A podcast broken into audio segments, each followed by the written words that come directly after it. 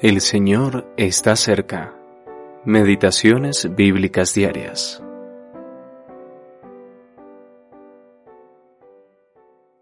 Voz que clama en el desierto.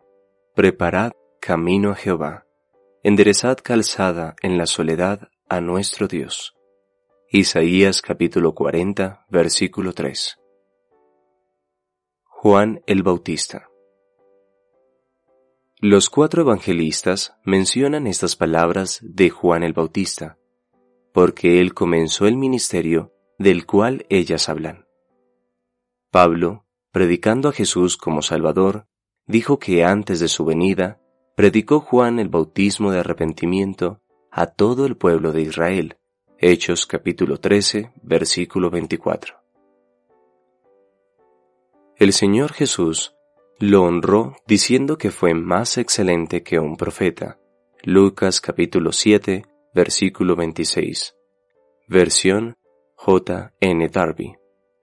Y lo llamó una antorcha que ardía y alumbraba. Juan capítulo 5, versículo 35.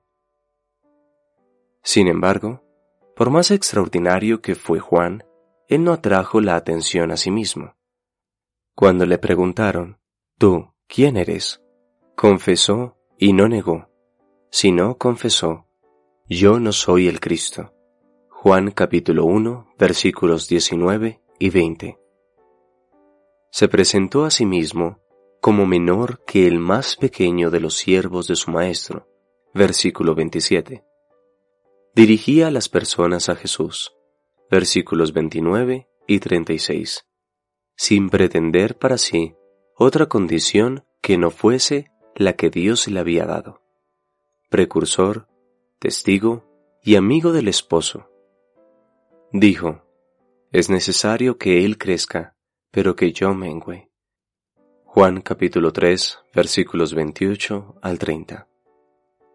¿Y qué hay de la persona que Juan anunció?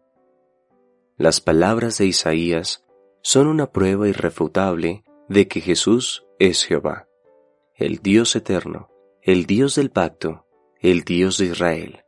Éxodo capítulo 6, versículos 1 al 8. Sin embargo, también es el siervo de Jehová, denominado como tal en dos ocasiones por el profeta Isaías, Isaías capítulo 42, versículo 1 y capítulo 52, versículo 13.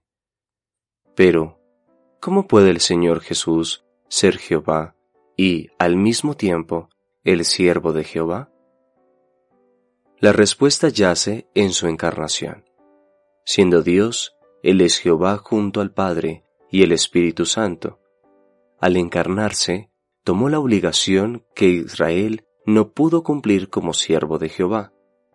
La encarnación apela a la fe, no a la explicación, a la adoración, no a la investigación. Véase Mateo, capítulo 11, versículo 17. Alabado sea Dios. El Señor Jesús pudo glorificarlo por nosotros en la cruz.